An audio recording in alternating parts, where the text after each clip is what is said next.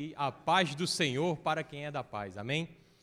Meus irmãos, antes de mais nada, né, é a primeira vez que eu estou aqui é, pregando aos irmãos, então convém que eu me apresente. Meu nome é Marco Antônio, eu faço parte dessa congregação há quase em torno de uns sete anos e me converti há 11 anos. E desde então, desses sete anos, eu sirvo aqui nessa casa a Deus e foi a primeira vez, é a primeira vez que me chamaram aqui para falar, comentar sobre a, a, palavra de Deus. E a palavra de Deus, a porção semanal, né, a Parashá Shavua, falando em hebraico, é Raiei Sará, a vida de Sara, certo? Hoje, 25 de Shishvan, 5780, 23 de novembro de, 2020, de 2019. É, deixar claro aqui que o mês em hebraico, o ano, desculpe, em hebraico, gente costuma estranhar, né? 5.780. É simplesmente porque isso aí está tá explicado por, Paulo, creio eu que foi o apóstolo Paulo, escreveu Hebreus, que ele fala do primeiro Adão e do segundo Adão. Então, 5.780 é a data desde o primeiro Adão e 2019 é a do segundo Adão, Yeshua HaMashiach. Amém? Então, fica explicado aí. Antes de começar essa explicação, essa explanação, quero aqui agradecer a, aos meus líderes, né, que estão aqui, sempre nos serviram aqui com doando as suas vidas para nos ensinar, para nos guiar né, pelo caminho. E eu quero pontuar aqui, especialmente também, os outros dois não estão aqui, mas eu quero pontuar aqui o pastor Marcos, porque o pastor Marcos, ele me chamou para fazer essa pregação e eu tenho um agradecimento em público para fazer para ele, né? Porque é importante que nós, eu aprendi isso em algum lugar, que a gente deve repreender em particular e honrar em público, né? Falar nisso, deixa eu botar meu cronômetro aqui. Pastor Marcos, quando eu cheguei aqui no Rio, não quando eu cheguei, eu já tinha um tempo já no Rio de Janeiro. E eu fiquei sozinho um tempo, né, morando só, e é um é um é um período difícil você ficar sozinho, você numa cidade que você não conhece e tal. E eu lembro como hoje que ele, sem me conhecer muito, a gente se conheceu aqui na igreja, mas não tinha muitas é, é, a proximidade, e ele chegou para mim e falou assim: Marco, a gente vai passar um final de semana lá em Cabo Frio, vem comigo, não vai ficar sozinho não. E eu quero agradecer o senhor, porque essas coisas a gente não esquece. Eu não esqueço, amém? Eu gosto de ser grato, amém? Então vamos lá, meus irmãos. A paraxá da semana, Raiei Sará. Vaierriu Raiei Sará, Meachaná, Vezrim Shaná, Vesheva Shanim, Shinei Raiei Sará. A vida de Sara foi de 127 anos. Esses foram os anos da vida de Sara. Essa porção, meus amados, está em Gênesis 23, do verso 1 ao capítulo 25, verso 18. E, resumidamente, eu vou aqui passar por ela. É, Sara viveu 127 anos. Essa, apesar dessa paraxá, essa porção começar com a vida de Sara, Raiei Sará, ele não fala muito da vida de Sara, fala da morte de Sara, né? E a condução ali de Abraão para sepultar a sua esposa. E a sua esposa né, foi sepultada ali em, em Marpelá. Abraão começa a comprar a terra que Deus prometeu para ele, né? Israel, Canaã na época. E Abraão começa comprando aquela terra, curiosamente, uma sepultura, né, meus irmãos? A terra de Israel começou por uma sepultura. Mas os irmãos vão ver que nem sempre a morte é encarada de uma maneira ruim. Eu vou chegar aqui no ponto. Amém? Fala também que ele pagou 400 ciclos de prata pra, por essa terra, aproximadamente 4,4 quilos e meio de prata. No dinheiro de hoje são 7.500 reais. Eu vi a cotação da prata. Porém, eu creio que a inflação da época seria quase zero, né? não tinha especulação. Então, isso foi uma quantia enorme de, de dinheiro, de, de prata para aquela época. Outra ocorrência nessa paraxá é que Avra, Avraham, Avraham, pai de multidões, né? É, ele manda o seu servo, o seu empregado, é, Eliezer, ir buscar uma esposa para o seu filho Isaac, porque ele vivia numa terra idólatra, numa terra pagã, onde se é, adorava deuses e ídolos, e ele não queria que o filho dele se casasse com uma mulher daquela, porque antes, meus irmãos, antes da, da Bíblia e a, a palavra de Deus ser difundida pelo mundo, o paganismo não era como a gente conhece hoje, de só idolatria. Aliás, se bem que hoje não tem só idolatria, é porque não chega até os nossos ouvidos. Mas, naquela época, envolvia sacrifício humano, é, morte de, de recém-nascidos, abortos para oferecer sacrifício. Então, era uma coisa terrível, né? ainda é, isso ainda existe, mas a gente não sabe, não chega à mídia. Né? E Abraão manda Eliezer, Eliezer vai lá, ora a Deus, Eliezer promete a Abraão, fala assim, eu vou cumprir, e Abraão fala, Eliezer temeu primeiro, ele falou, e se não der certo, se eu não conseguir trazer a, a pretendida do, do seu filho, ele, o Senhor vai contigo, o anjo que me redimiu vai na frente e vai cuidar disso tudo.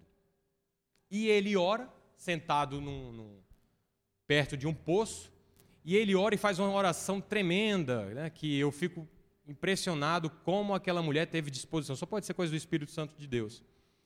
É, ele orou assim: se já aparecer aqui uma mulher e me der de beber água, e a meus dez camelos e a minha caravana, eu creio que havia pelo menos aí nove homens né, com ele. É, se ela der-nos de beber, eu essa é, a, é, o sinal de que essa mulher é a mulher de Isaac. E chegou Rívica, Rebeca, cheia de disposição. Imagine, meus irmãos, a mulher deu de beber homens e a dez camelos. Tremendamente, muito trabalhadora, né? É, essa, com certeza, é a mulher de, de, quem Salomão falou, né? Que é a mulher que trabalha, acorda cedo de dia, a mulher chamada virtuosa. E Abraão, depois de enterrar sua esposa Sara, voltou-se a casar e casou com uma mulher chamada Keturá, e teve outros filhos e filhas, porém ele deixou a sua herdade completamente para Isaac. Ele deu presentes para os seus filhos, mas a sua herdade, como estava prometido e como Deus tinha falado para ele fazer, ele deixou para Isaac. Só ressaltando que há alguns rabinos, alguns comentaristas, que afirmam que Keturá, né, Ketura, é Agar, aquela mulher com quem ele teve aquele primeiro filho chamado Ismael. Isso é especulação, não sei se não posso afirmar, mas uma coisa que nós vamos tratar aqui, meus irmãos, é o seguinte: a terra de Israel começa por uma sepultura, né? Foi tremendamente importante para o povo de Israel começar com Abraão comprando uma terra. Isso deu legalidade para ele. Porque quando Deus faz uma, uma coisa e promete alguma coisa, irmãos, Deus pode fazer um milagre, mas ele também pode utilizar as coisas naturais, os relacionamentos naturais, os nossos relacionamentos, os relacionamentos humanos, certo? E a compra de Macpelá, a cova de Macpela, é, ela foi para abençoar o povo de Israel. É tanto que Abraão, quando morreu, foi sepultado lá pelos seus dois filhos, né, Isaac e Ismael. Então, meus irmãos, o que é a morte? O que é a morte? A morte é, é apenas a cessação da vida? A morte é a interrupção das funções vitais? Ou seria a morte apenas uma coisa legal, a certidão de óbito? É uma coisa para a gente pensar. Nós vamos explanar aqui e eu vou, não vou esgotar o assunto, vou ser breve aqui com os irmãos, porque é a minha primeira vez, eu não quero ser chato nem tomar muito tempo dos irmãos. Amém? É, o que é mais importante, meus irmãos? A vida ou a morte? O momento do nascimento ou o momento do sepultamento? Vamos para a palavra de Deus? Pastor, puder colocar aí, vai colocar? Não tem problema. Vamos, vamos ler aqui. Quem tiver com sua Bíblia, abre sua Bíblia. Quem tiver com seu celular, abre o seu celular. E o primeiro verso está em Salmo 116, 15. Salmo 116, 15. Está assim escrito: Preciosa é a vista do Senhor a morte dos seus santos. Olha, olhem, observem como o Senhor valoriza e como o Senhor pontua de é, carrega de importância a morte mais daqueles que morreram com ele. Amém? Segundo verso, Eclesiastes 7:1. Melhor é a boa fama do que o melhor unguento, e o dia da morte que o dia do nascimento de alguém. Amém? Ou seja, para Deus, a, o dia da morte é mais importante do que o dia do nascimento. Porque no dia do nascimento houve a graça de Deus. Deus nos deu a vida, ele agiu com graça e falou assim: vou dar vida para esse cabeçudo cearense aqui. E de repente ele fala assim: é, vamos ver como é que vai ser o dia da morte dele. Então tem toda uma vida, o que eu fiz, a que eu valorizei, a quem eu busquei, se eu agi mal, se eu agi bem. Então, para o Senhor é importante o dia da morte, certo? Porque já foi passado ali todos os nossos atos em vida. E um verso do da Brit Hadashah, da Nova Aliança, do Novo Testamento, como é conhecido, João 12, 24, vamos lá? Na verdade, na verdade vos digo que se o grão de trigo caindo na terra não morrer, fica ele só, mas se morrer, dá muito fruto. Meus irmãos, Jesus, Yeshua falou isso aqui num momento de extrema dor, extrema agonia, porque esse foi o momento que ele falou assim: é chegada a minha hora. Se eu não me engano, na passagem da Bíblia aqui, um pouco antes, é o momento que os gregos vão buscar Jesus e ele fica atormentado porque chegou a hora do sacrifício dele. E ele fala isso. Então, como é importante para o Senhor a hora da morte. E para Jesus foi o ponto crucial, certo, da história dele, do que ele veio fazer aqui por nós que foi entregar a vida, porque a todos quantos receberam, deu-lhes o poder de serem chamados filhos de Deus. E nós somos filhos de Deus por Yeshua, porque ele se entregou e morreu por nós. Ou seja, a maldição que cada um de nós teríamos que sofrer por causa dos nossos pecados, ele tomou sobre si. Amém? É por isso que lá em algum lugar está escrito assim: e ele se tornou a maldição da lei. Tem gente que confunde mistura tudo, diz que a lei é maldita. Meu Deus do céu, que confusão. Mas não foi isso. É porque a lei de Deus ela é clara. Ela fala assim: ó, eu coloco para você o caminho da bênção e o caminho da maldição. O que você vai escolher? Então, o que nós escolhemos é o que Jesus, é o que Deus vai dar para a gente. É bênção ou maldição. Amém? Então, meus irmãos, o que é a morte para o crente em Yeshua? Certo? É apenas uma passagem é apenas a porta para que nós venhamos, se antes da vinda dele, né, esperarmos por ele e ele vindo e quem estiver vivo vai ter o quê? O corpo transformado, disse o apóstolo Paulo, ele é muito claro e estaremos com ele nos ares. Existe uma doutrina que fala que a gente vai morar no céu, mas isso não é, pertence à Bíblia. O reino dos céus é aqui na terra. Amém, meus irmãos? Eu estou aqui se, tentando seguir um roteiro, né, copiando o nosso mestre, Rabino Eduardo. Um abraço para ele, um abraço para o Lud também, que está lá nos Estados Unidos. Um abraço também para o John, né, que também abençoa aqui a nossa congregação com orações e com seus esforços. Deus abençoe a todos vocês. Sendo assim, meus irmãos, nós, seguidores de Cristo, devemos temer a morte? Cabe a nós temer a morte? Vamos dizer, vamos ler o que foi que o apóstolo Paulo disse aos filipenses, à cidade de Filipe, os crentes que havia lá. Porque para mim o viver é Cristo e o morrer é ganho. Filipe, desculpe, meus irmãos. Filipenses 1, do 21 ao 24.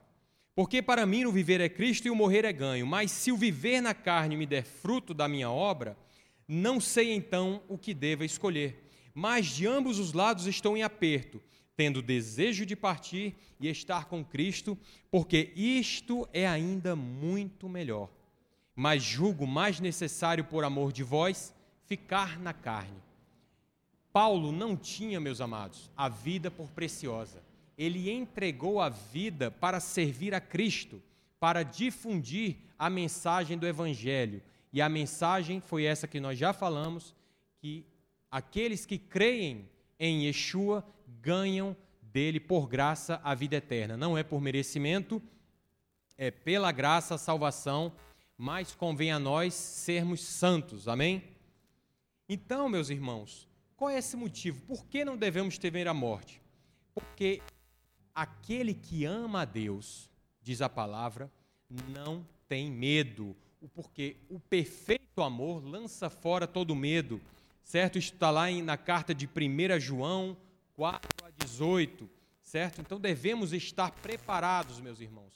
Não só para perder entes queridos, né? a questão do luto, é importante nós nós chorarmos pelas pessoas próximas que morrem de nós, mas é importante mais ainda nós estarmos preparados para morrer, né? É, essa semana nós podemos pontuar é, a morte de um apresentador famoso de televisão, né? Foi ontem, né? Augusto Liberato, Gugu, um homem muito famoso aqui no Brasil para os mais de mais idades, como os, os, jovens de mais tempo como eu, né? Os novos não sabem quem é Gugu, mas infelizmente ele faleceu de uma maneira tão assim banal, né? A gente acha que vai, é, sente medo porque está no Rio de Janeiro e tem fuzil e tem traficante, tem roubo e a pessoa morre dentro da sua casa. Que Deus tenha misericórdia da família dele, forte. Eu quero também destacar também um rabino chamado Henry Souza. Ele também morreu. Esse rabino é bem antigo. Esse rabino é bem antigo aqui no Brasil, né, é, da comunidade judaica, e esse rabino faleceu também lá em, se eu não me engano, nos Estados Unidos. Ele também mora nos Estados Unidos, se eu não me engano. Então é isso, meus amados. Se esses homens tiverem crido em Cristo no seu coração, porque não cabe a nós, meus irmãos, julgarmos quem está salvo e quem não é. Isso não cabe a mim, não cabe a nenhum de nós. A salvação é graça e é do Senhor. Se no coração deles eles temeram e creram em Yeshua, em Jesus, amém. Se não, eles vão aguardar o segundo, a segunda ressurreição, que é a ressurreição do juízo final, está lá em Apocalipse, amém? Então, meus amados, é muito curioso, né? que a terra de Canaã se inicia por uma sepultura. Uma terra que mana leite e mel, uma terra que é bênção para o povo, uma terra que foi prometida a um homem que teve fé, fidelidade a Deus, ela começa por uma morte. E hoje nós podemos ver lá em, em Israel a, a prosperidade que aquele lugar no deserto eles estão plantando frutas e flores e está se cumprindo aquilo que foi dito pelos profetas. Né? O deserto está manando leite e mel, rios estão nascendo naquele local. É uma coisa tremenda, algo de Deus que só o Senhor pode fazer. Amém? Um lugar que começou por morte, hoje tem vida. Da mesma forma, Yeshua que entregou e morreu por nós, ele ressuscitou para que eu e você possamos parar de temer nós temos que parar de temer o momento da nossa morte. Por quê? E ele fez isso, meus irmãos, sendo exemplo. Ele se entregou. Ninguém matou. Há, há por aí gente que fala assim: os judeus mataram Jesus. E há também por aí: os romanos mataram Jesus. Meus irmãos, nós matamos Jesus, porque está escrito lá nos profetas que ele foi morto pelas nossas transgressões.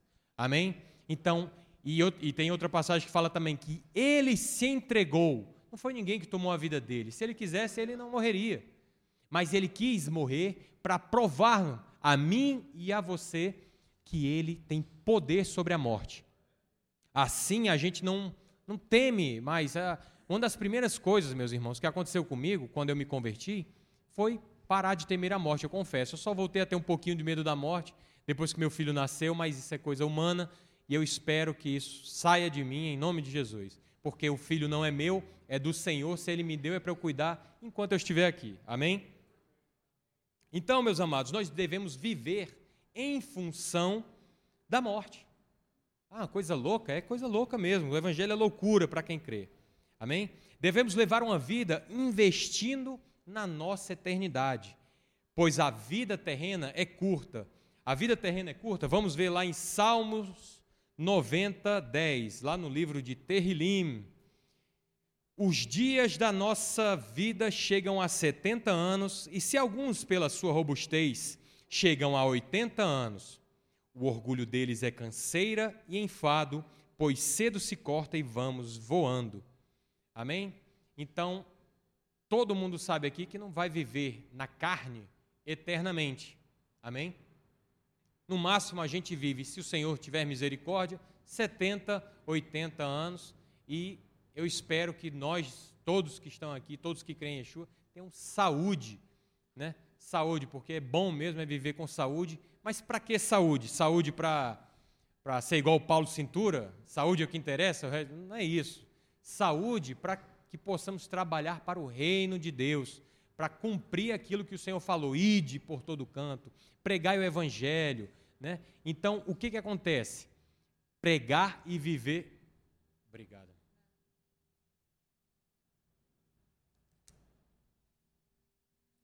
pregar para ser útil no reino, amém?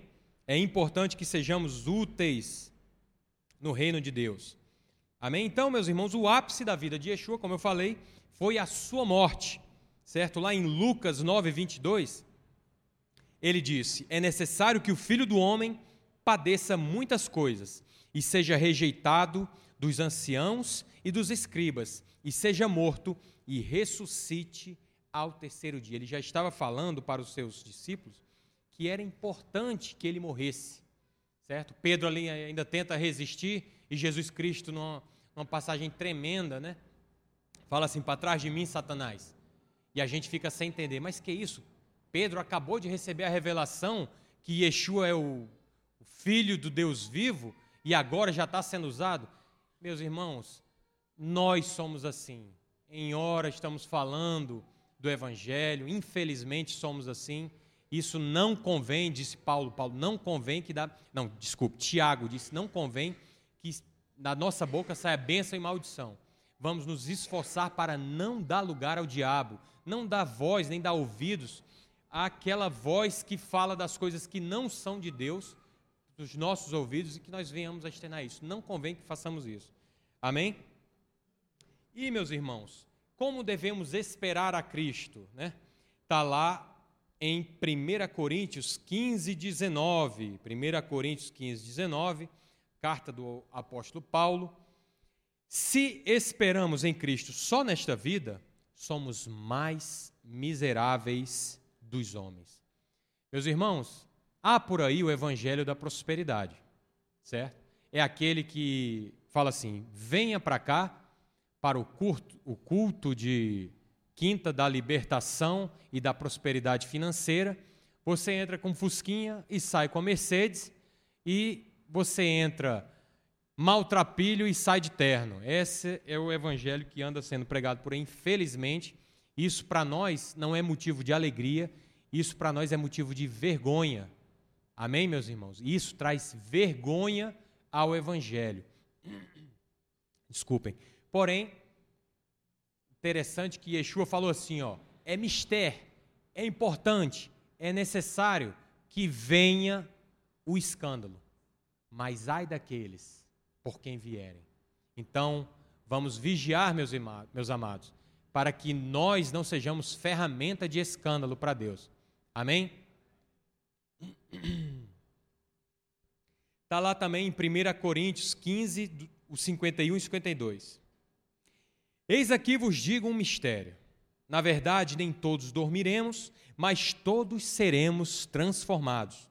Num momento, num abrir e fechar de olhos, ante a última trombeta, porque a trombeta, meus irmãos, soará, e os mortos ressuscitarão incorruptíveis, e nós seremos transformados.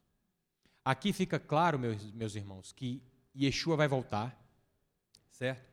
E a igreja, a carrala, a congregação, o povo que se chama pelo seu nome, aquele que fala que é cristão, que é crente, é, Israel, aqueles que temem a Deus, aqueles que seguem a Yeshua, vão, num momento, como disse Paulo aqui, ter o seu corpo transformados. Esse corpo que nós temos, que a Bíblia diz aqui corruptível, corruptível no sentido de perecível, que envelhece e morre, esse corpo aqui, ele vai ser transformado e nós vamos receber um corpo semelhante ao de Yeshua, de Jesus Cristo, como ele está agora, um corpo glorificado. Porém, é, é explicado aqui também que antes que isso aconteça, os mortos ressuscitarão. Ou seja, aqueles que morreram em Cristo Jesus serão ressurretos e estarão com Jesus antes de nós, os que estivermos vivos, caso eu também esteja, né? Não sei quando posso partir. Amém? Então é importante que nós estejamos atentos, sempre atentos, porque existe uma parábola que Yeshua contou. Eu vi isso até recentemente naqueles desenhos bíblicos que eu fico colocando para Samuel. E das dez virgens, essa parábola é muito importante, meus irmãos. Eu confesso para os irmãos que eu ainda não descobri, não me arrisco a dizer o que vem a ser o óleo que Jesus está falando ali. Tem gente que fala que é a unção, tem gente que fala que é o temor a Deus. Eu não sei. Eu peço a Deus que, se for da vontade dele, ele me revele. Mas que tudo isso é importante a gente ter unção, buscar temor, pedir perdão. É mega importante a gente viver uma vida de arrependimento perante o Senhor. E essa parábola fala que há dez virgens e só cinco foram prudentes. Essas cinco prudentes foram, as dez foram convidadas para, o, para as bodas lá do noivo, né, para o casamento do noivo. Porém, só cinco entraram e cinco dormiram, não guardaram o seu óleo, não guardaram o seu azeite, certo? Então não houve ali uma aceitação de Yeshua. Que a igreja de Cristo, que a BTY, que todos os que falam que são crentes em Jesus possam temer e vigiar, porque esse tempo é próximo, disse o apóstolo Paulo. Amém? Estejamos atentos à palavra de Deus e ao temor no Senhor. Amém? Então, meus irmãos, olha só, uma coisa que representa a ressurreição e que é uma ordenança do Senhor: o batismo. O batismo é para todo aquele que crê. Se você, se você que ainda não é batizado, creu em Yeshua, creu que Ele é o Senhor da sua vida, crê que Ele é o Messias de Israel, você tem que ter um desejo no seu coração ardente. Eu quero me batizar. Por quê? Jesus disse que era necessário. Se é necessário, se é importante para Yeshua, é importante para mim. E eu creio que tem que ser importante para os irmãos. Amém? E está escrito assim lá em João 3,5: Jesus respondendo: na verdade, na verdade te digo que aquele que não nascer da água e do espírito não pode entrar no reino de Deus. Falou isto, meus irmãos, Yeshua, para Nicodemos. Nicodemos, né? O nome hebraico dele aqui agora eu não me lembro. Não lembro agora. Mas esse homem era um homem que temia Deus. Ele estava no meio ali dos, dos mestres da lei e há uma, um comentário por aí que fala que ele era um hipócrita, que ele foi com medo ter, ter com Jesus à noite. Não sei. Ele pode ter ido se encontrar com Jesus à noite porque ele estava trabalhando também, né? Não sei. Eu sei que Jesus recebe ele. Impressionante. Jesus recebe ele e explica coisas inefáveis do reino de Deus, tão inefáveis que ele, como mestre da lei, não compreende a priori mas Yeshua vai e explica para ele. Amém? Então, meus irmãos, é importante o batismo e o batismo representa a ressurreição. Ali você deixa nas águas o velho homem e o novo homem, a nova criatura nascida em Cristo Jesus, que já teve o batismo do arrependimento, ele recebe ali então é, a bênção de Deus, que é copiar Jesus, porque Jesus também fez isso. Ele procurou Yohanan, o filho de Zacarias, né? Yohanan ben Zacaraia, ele procurou para se cumprir. E, e, João Batista, né? Ele fala: Mas o Senhor vem a mim? Eu é que tenho que ser batizado. Ele falou: Não, cumpre agora isso aqui, porque isso é a justiça. Ou seja, a liderança de Yeshua, meus amados, foi pelo exemplo, amém? Então, Aí surge agora uma doutrina, né? A salvação é condicionada ao batismo? O, O sujeito que se arrepende, ele só é salvo por Jesus se ele for batizado? Claro que não. Né? Jesus disse ao ladrão da cruz que ele ainda estaria naquele dia né, no paraíso, ou no seio de Abraão, ou no terceiro céu, como é a mesma coisa explicada em várias passagens da Bíblia, certo? E aquele ladrão recebe a dádiva, a graça do Senhor de ter a sua alma salva do pecado. E nascer da água, meus, meus amados, significa ser lavado, purificado do seu pecado, dos meus pecados, dos nossos pecados, porque cada um de nós pecou, todos pecaram, diz a Bíblia, e estamos carentes da graça do Eterno. Amém? E o nascer do Espírito significa ser convencido pelo Espírito Santo de que é pecador e necessita de arrependimento diariamente, né?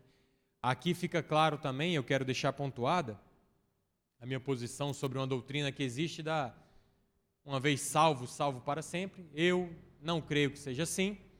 Não estou forçando a ninguém crer junto comigo, eu apenas não creio assim, porque Paulo, um homem cheio do Espírito Santo, que chegou ao terceiro céu, que foi arrebatado, que teve uma visão do Yeshua, Yeshua cegou, devolveu a visão, um cara tremendamente usado por Deus, ele fala assim: eu não julgo ter alcançado, mais uma coisa faço, né? lançando-me para frente, busco o alvo que é Yeshua.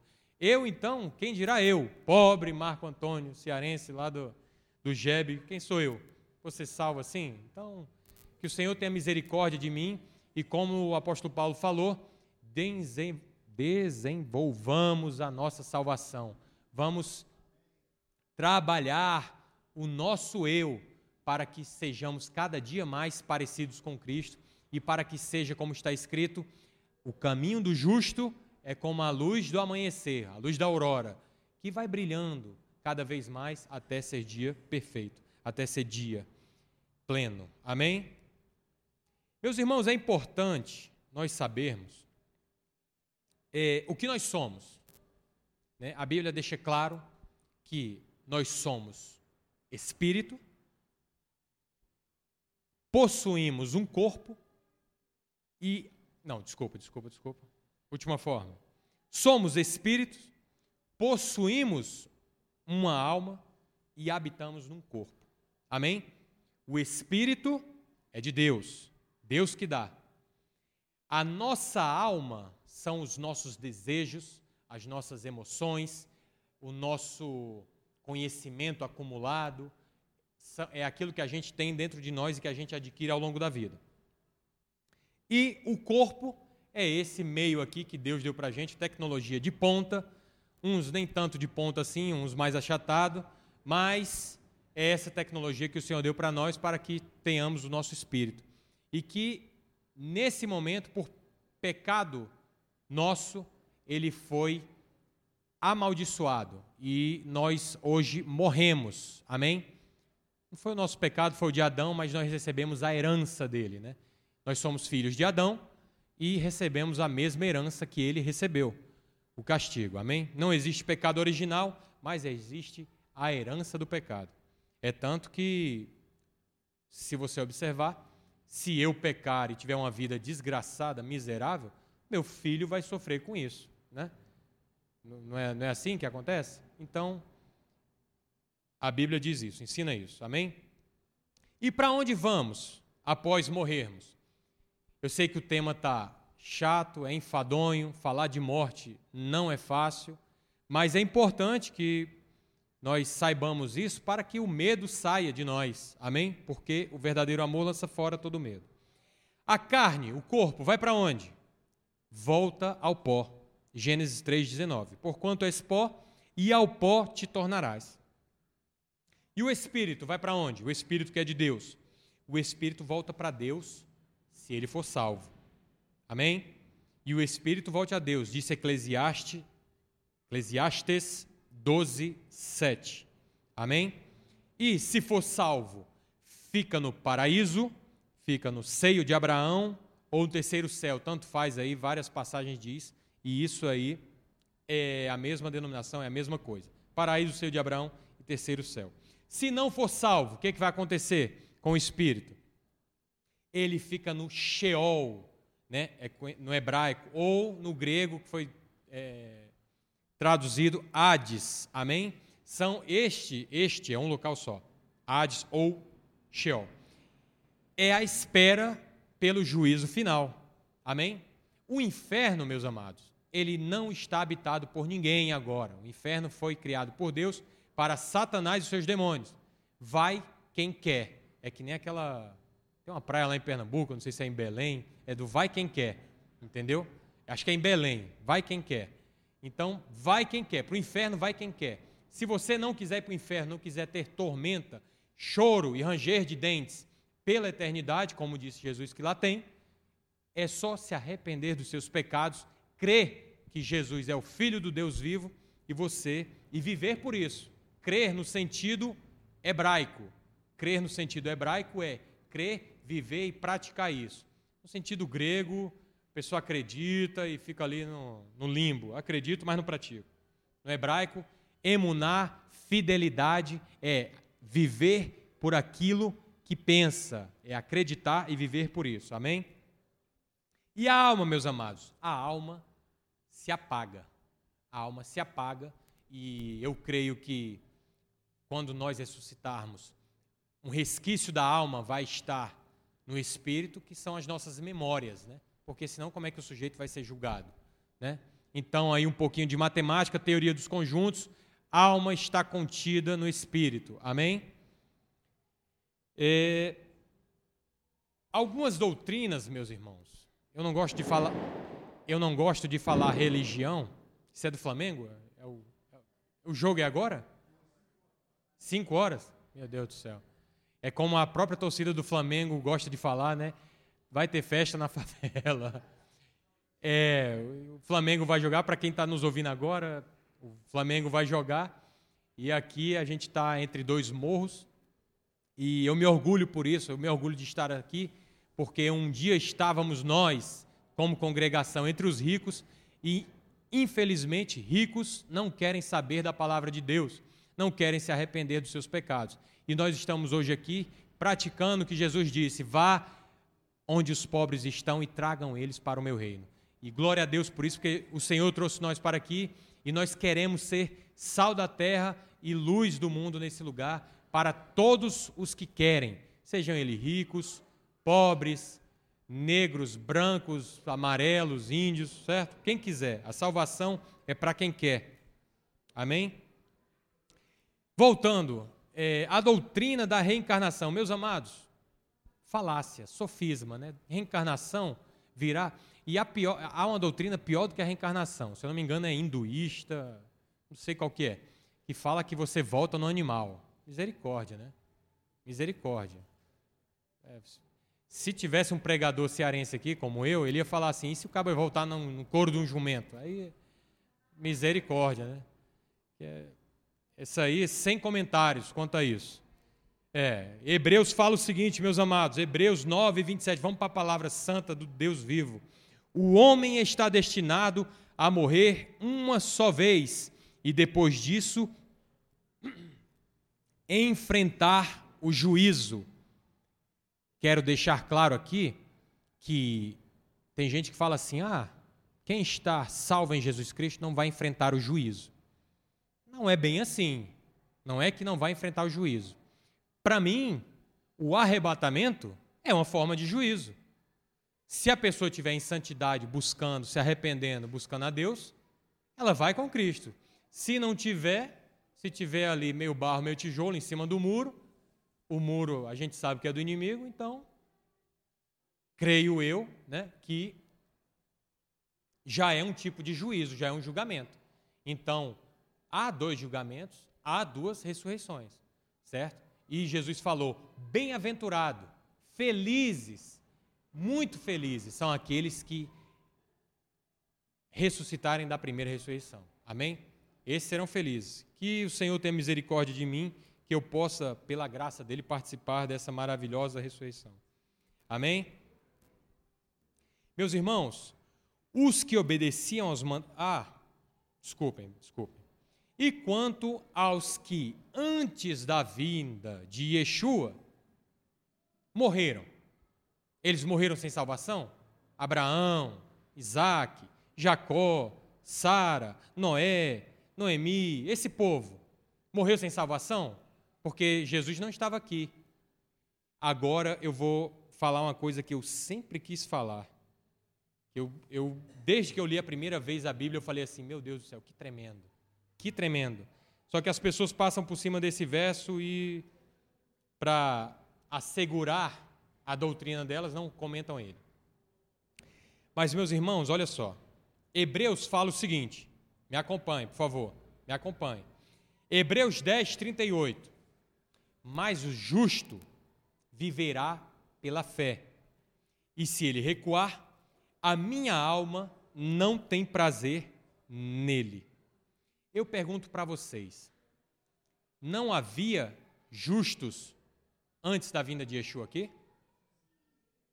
Abraão, Deus não fala de Abraão, um amigo de Deus, que eu não vou fazer alguma coisa sem falar o meu amigo.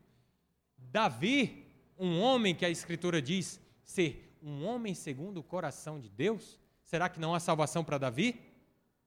Meus amados, Noé, meu Deus, Noé, todos nós, filhos de Noé, né? Todo mundo da terra é filho de Noé. Então, meus amados, vamos investigar isso aqui? Primeira coisa que eu quero falar para vocês. Quem apareceu para Moisés na sassa ardente? Foi Yeshua. Graças a Deus que aqui o povo sabe, mas talvez alguns não saibam e tem alguém aqui que está nos assistindo, ou que, como esses vídeos ficam gravados no YouTube, amanhã alguém pode assistir e tomara que ouça isso e, de uma vez por todas, caia essa falácia de dizer que não há graça nem salvação no Antigo Testamento.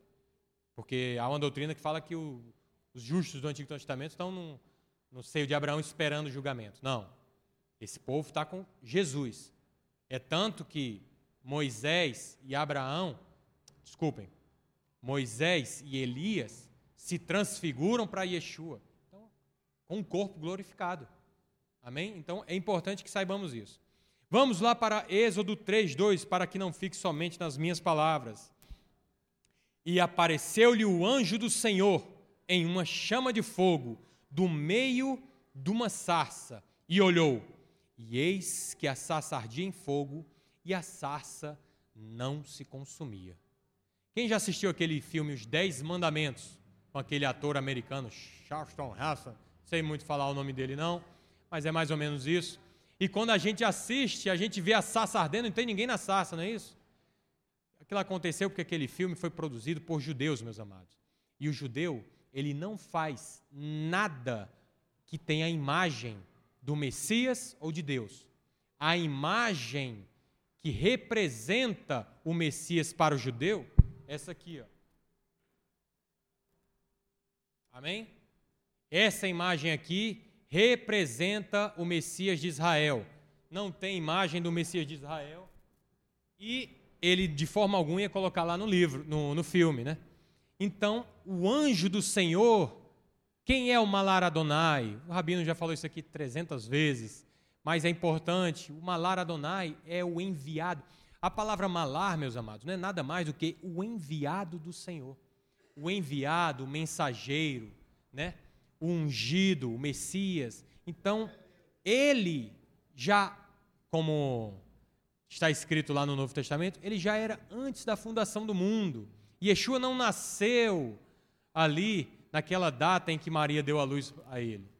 Ele já existia antes da fundação do mundo. Amém? E, e, como foi que eu descobri isso? Quando eu li, quando eu me converti, eu comecei a ler a Bíblia e eu li a Bíblia do jeito que ela é, de Gênesis, Apocalipse, e eu não entendia nada ali no começo, né? Só que quando eu cheguei lá em Atos, tem um homem que foi um servo de Deus fidelíssimo, um homem tremendo. O nome dele é Estevão. Glória a Deus pela vida dele. Que, que quem dera que Deus me desse ousadia e o Espírito que está, esteve em Estevão para que estivesse sobre mim. Aquele homem, foi apedrejado, glorificando e perdoando os seus apedrejadores. Amém? E ele falou assim: ele narrou a história dos hebreus para mostrar aos, ao sinédrio, né, aos senhores da fé, que eles estavam errados e que eles não criam, que eles não, desculpe, não criam não, que eles não praticavam aquilo que diziam crer. E ele falou assim, Atos 7:10. E completados 40 anos, está no meio da narrativa dele. Desculpem. Apareceu-lhe o anjo do Senhor no deserto do Monte Sinai, numa chama de fogo, no meio de uma sarça ardente. Os servos de Yeshua, os apóstolos, aqueles homens, depois que Yeshua morre, ressuscita e é assunto ao céu, aqueles homens começaram a pregar a palavra e havia muitos deles, meus irmãos, que eram doutores da lei. Imagina naquele tempo que muitos não sabiam ler e Estevão sabia a história toda, ele contou a história toda com detalhes. Ele contou a história toda de cor. Eu acho que eu não tenho memória para isso. Mas ele sabia. E ele sabia já que ali era Yeshua, que já tinha entregue lá a, as instruções de Deus para o povo de Israel. Amém? A fé deles, meus amados, dos que morreram antes da vinda da primeira vinda de Yeshua, é a mesma que a nossa. Eles obedeciam Yeshua antes da sua vinda. E nós obedecemos a Yeshua de, antes da sua volta. Amém? Amém? Então, como podemos, meu irmão, meus irmãos e irmãs, vencer a morte?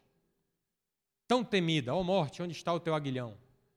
A morte, meu irmão, nós vencemos por meio da fé, da fidelidade em Yeshua. Amém? Lá em João 5,24 está escrito: Na verdade, na verdade vos digo que quem ouve a minha palavra e crê naquele que me enviou tem a vida eterna e não entrará em condenação, mas passou da morte para a vida. Para a vida. E como será essa vinda do Senhor? Vamos para 1 Tessalonicenses 4, do 13 ao 16. Rapidinho, estou acabando, estou acabando. Vamos embora, não durmam. Não quero, porém, irmãos, que sejais ignorantes acerca dos que já dormem, porque não vos, para que não vos entristeçais, porque os demais que não têm, como os demais que não têm esperança. Porque porque se crermos que Jesus morreu e ressuscitou, assim também aos que em Jesus dormem, Deus os tornará a trazer com ele.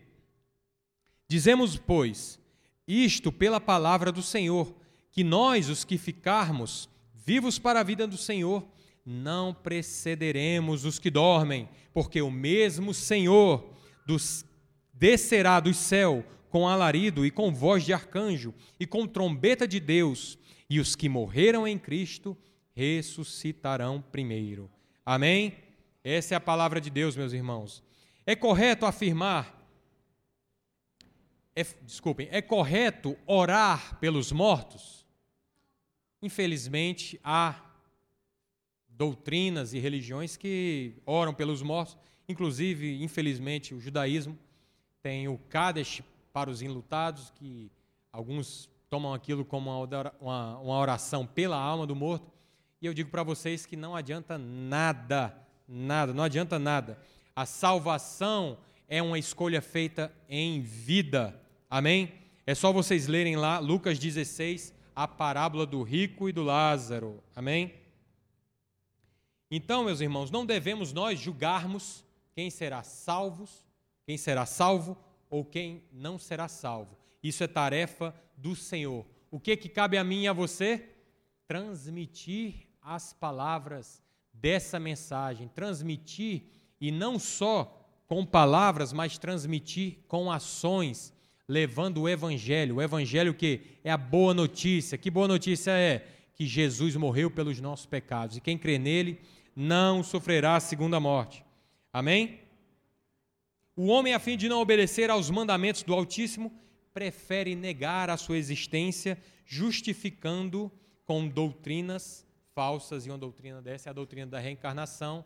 É, muitas religiões por aí, elas torcem a palavra de Deus por quê? Porque, e, e outros também, outras pessoas particularmente, os ateus, eles negam a existência de Deus, porque se eles aceitarem que Deus existe, eles têm que aceitarem que Deus tem uma lei, uma instrução, uma, um regulamento de vida para nós vivermos bem. Amém? Porque a palavra de Deus é para a vida.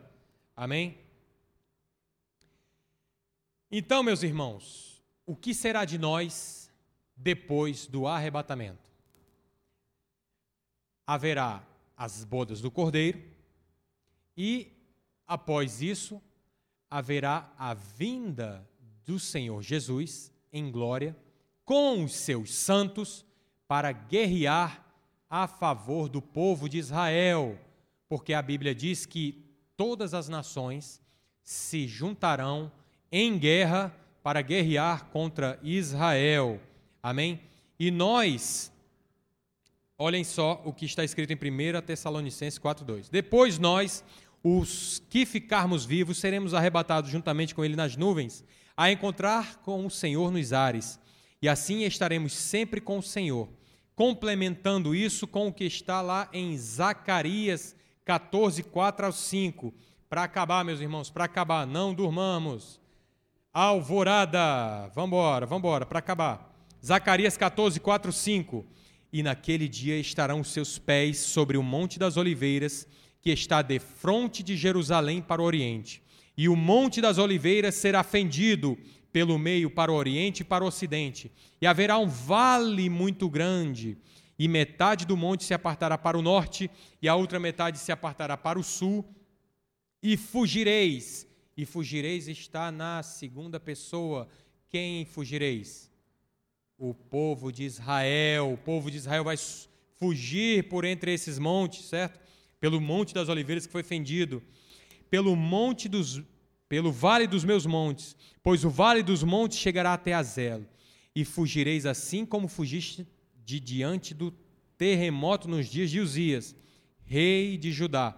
Então virá o Senhor meu Deus e todos os seus santos, nós salvos, espero que eu esteja, Senhor, por favor, Pai, é, com ele para guerrear por Israel, para defender o povo de Israel. Amém? E quero deixar claro que a igreja, aquele que foi enxertado por Jesus Cristo na. É oliveira ou videira? É oliveira ou videira? Na videira? Na oliveira. Videira é o Senhor Jesus. Oliveira verdadeira. Quem é oliveira? O povo de Israel. Nós, os que fomos enxertados por Cristo Jesus, fazemos parte desses dois povos. Desses dois povos. Você hoje que crê em Yeshua, você é co-herdeiro de Israel, ou seja, você faz parte, o apóstolo Paulo foi claro nisso, faz parte da comunidade de Israel. E os que foram arrebatados tiveram ali tem uma parcela do povo que está sendo salvo. Mas pode ser que ali um, um ou outro não vigiou e perdeu a primeira vinda, a segunda vinda. E os que virão com Jesus em glória e guerrearão pelos seus irmãos. Amém, meus irmãos? Vamos levantar, vamos acabar agora, vamos levantar. Vai acabar agora, vamos levantar, por favor. Para fechar, meus amados, nós temos que entender, mas isso aqui é, uma, é um, um assunto para a próxima vez que eu tiver oportunidade aqui, ou para alguém que quiser pregar sobre isso. Não estou deixando aqui recado para ninguém, é para quem quiser pregar, isso aqui é uma bênção, eu, eu amo ouvir a palavra de Deus, sobre as bases da fé. Hoje eu trouxe para vocês o que o apóstolo Paulo chamou de alimento sólido. O alimento sólido para aqueles que já são treinados na fé. Só que ele fala que é importante, né, que já se saiba sobre as bases da fé, certo? Que está lá em Hebreus 6,16. Então fica para nós o dever de casa, anotem aí, ler Hebreus 6, o verso 1 e o verso 2, e meditar nas bases da fé, porque são coisas fáceis de se compreender e necessárias para todos nós. Amém? Que o Senhor abençoe e um Shabbat Shalom a todos. Amém.